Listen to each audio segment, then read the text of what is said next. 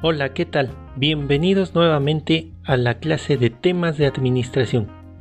En clases anteriores se analizaron las ciencias auxiliares de la administración, como las matemáticas, la psicología, la sociología, la ingeniería industrial, entre otras.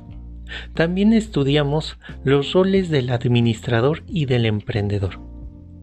El último tema para este parcial es la empresa, clasificación y sus recursos.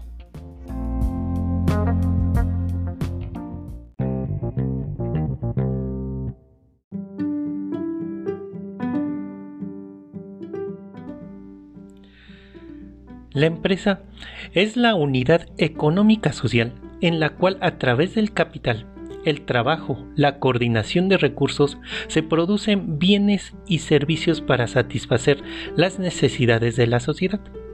La importancia de las empresas es indudable ya que son el motor propulsor del desarrollo económico de los países, así como la familia es la cédula de la sociedad. La empresa es la cédula de la actividad económica.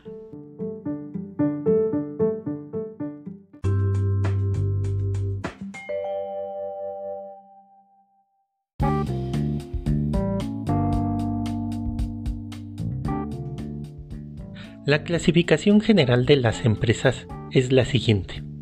Por su giro o actividad pueden ser industriales, comerciales, y de servicio. También eh, dentro de esta clasificación pueden ser consideradas pesqueras, ganaderas o agrícolas. Por su magnitud son pequeñas, medianas o grandes. Y por su propósito pueden ser públicas, privadas o mixtas.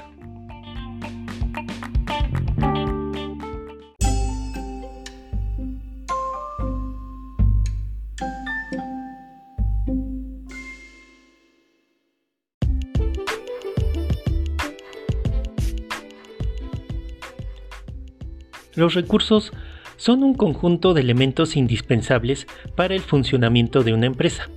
El éxito de cualquier organización depende de la adecuada ejecución, combinación, armonización de los recursos y de darles el mejor empleo y la más adecuada distribución.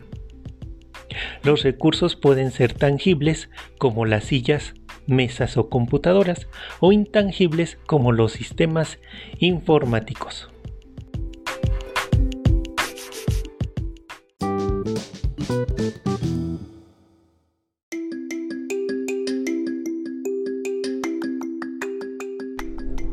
Los tipos de recursos que hay en una empresa son los siguientes.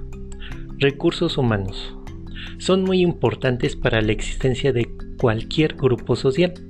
De estos elementos depende el éxito o el fracaso de cualquier empresa.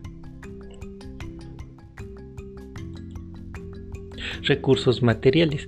Son bienes tangibles de propiedad de la empresa, tales como edificios, maquinaria, mobiliario y equipo, materias primas, etc.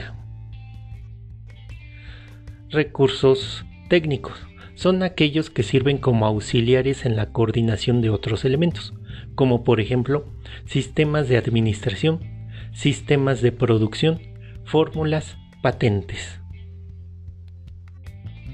Y los recursos financieros, que son el elemento monetario con que cuenta la empresa. Puede ser propio o ajeno y de él depende la existencia de la empresa.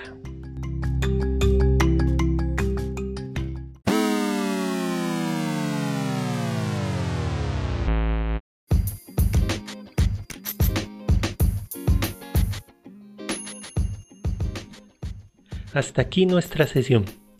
Se te enviará más información que complementa este tema. No olvides hacer las actividades y entregarlas el próximo viernes. Hasta la próxima.